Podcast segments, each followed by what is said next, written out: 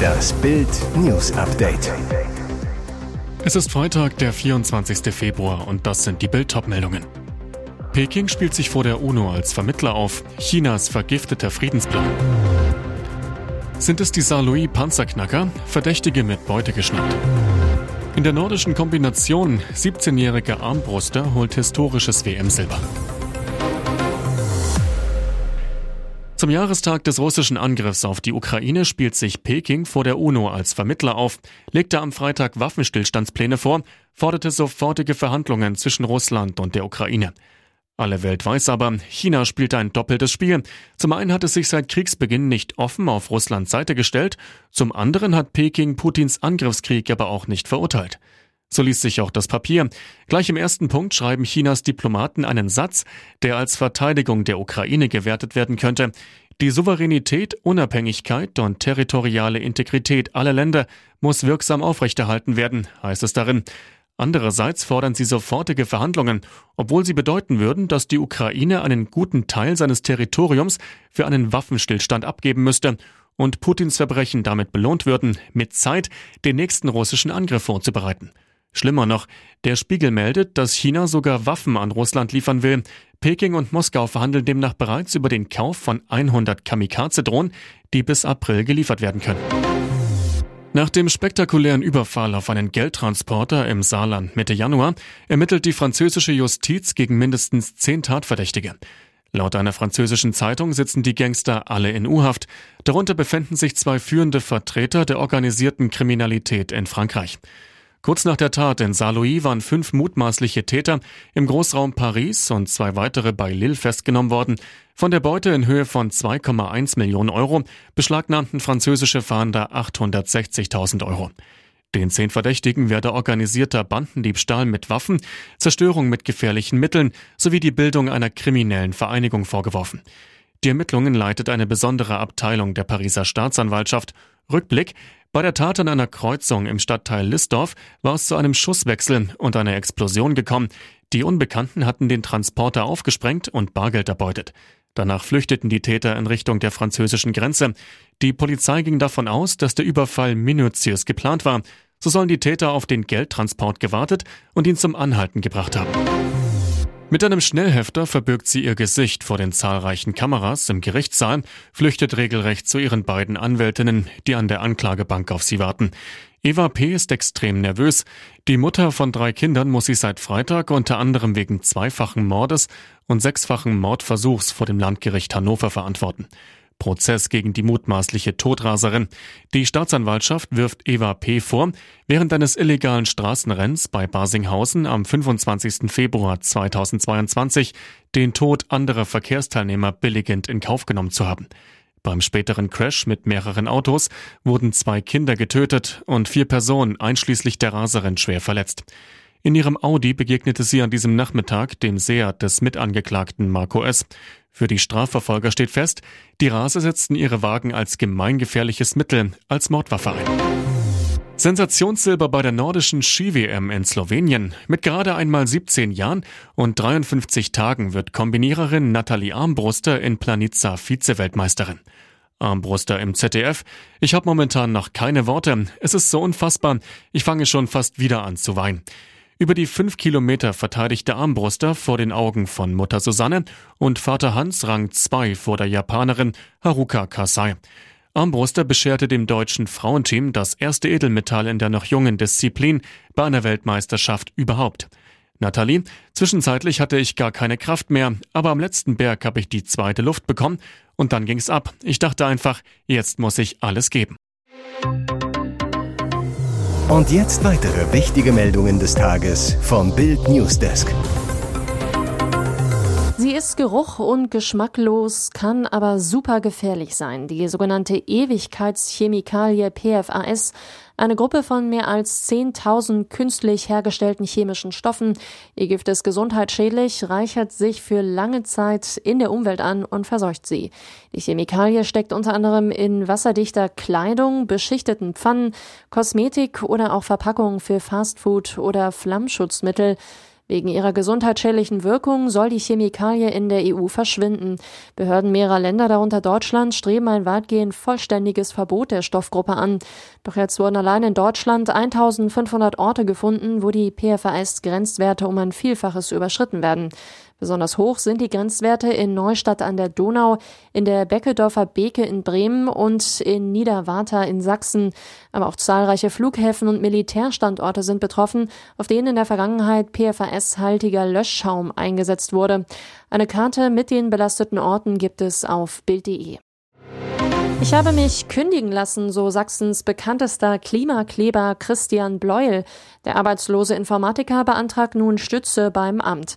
Donnerstag war der Informatiker als Vollzeitaktivist auf der Straße, diesmal auf der B170. Gegen 8 Uhr besetzte er mit der Klimagruppe Extinction Rebellion die Kreuzung hinter dem Hauptbahnhof. Gegen 9.30 Uhr schaute er dann auch bei den Klimaklebern von der letzten Generation vor dem Hauptbahnhof vorbei.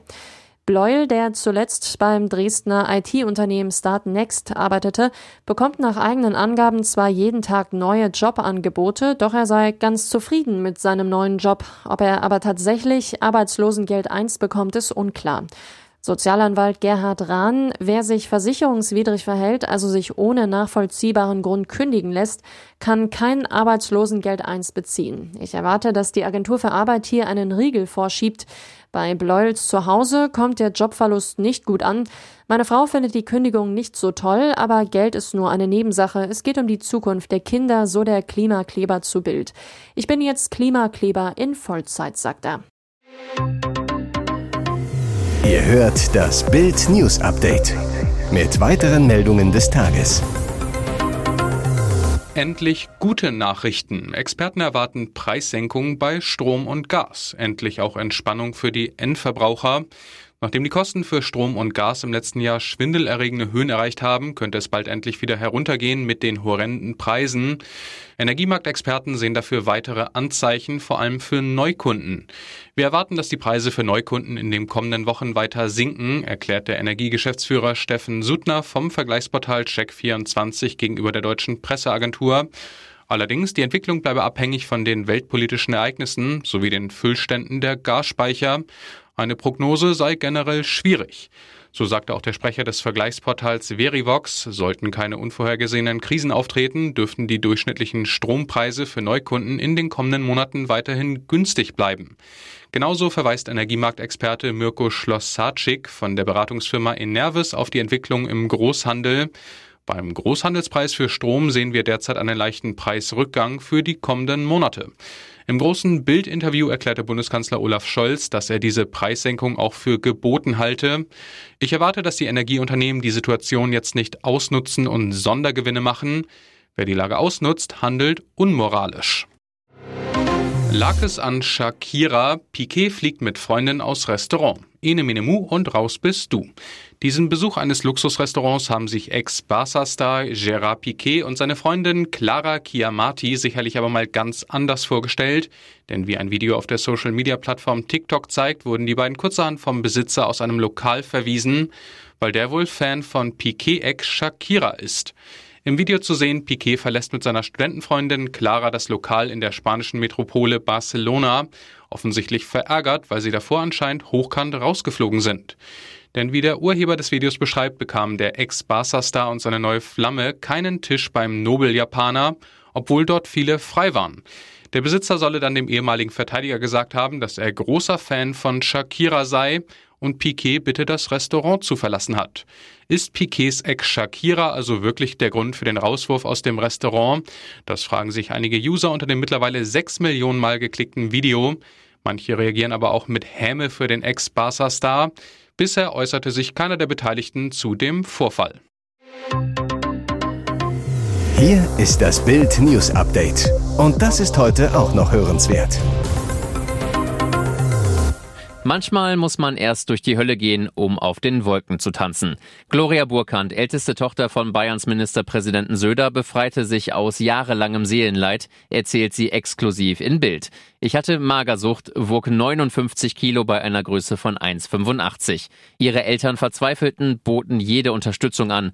Ohne Erfolg. Mit 20 fing es an. Ich hörte auf zu essen, ich wurde immer dünner, aß gefühlt nur alle zwei Monate. Hunger war das einzige Gefühl, das ich noch spüren konnte. Ich empfand überhaupt keine Freude mehr.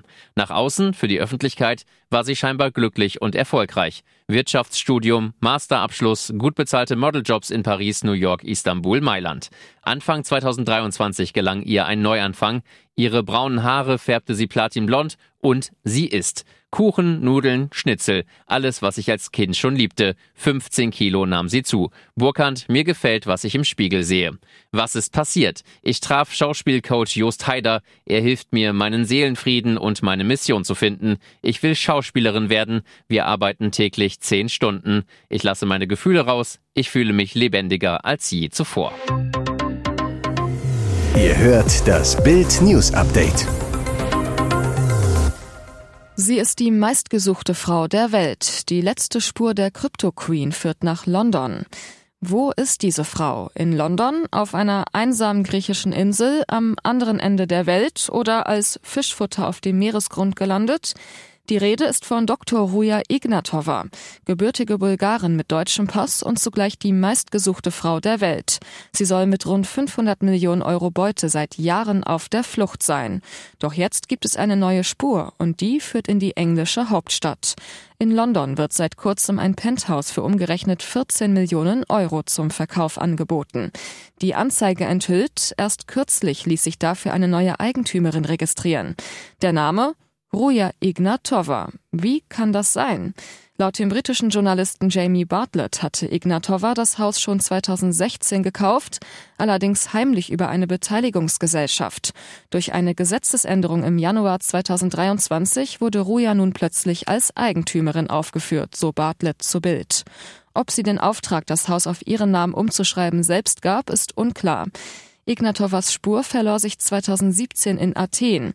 Dorthin war sie geflüchtet, nachdem ihre Betrügerfirma OneCoin aufgeflogen war.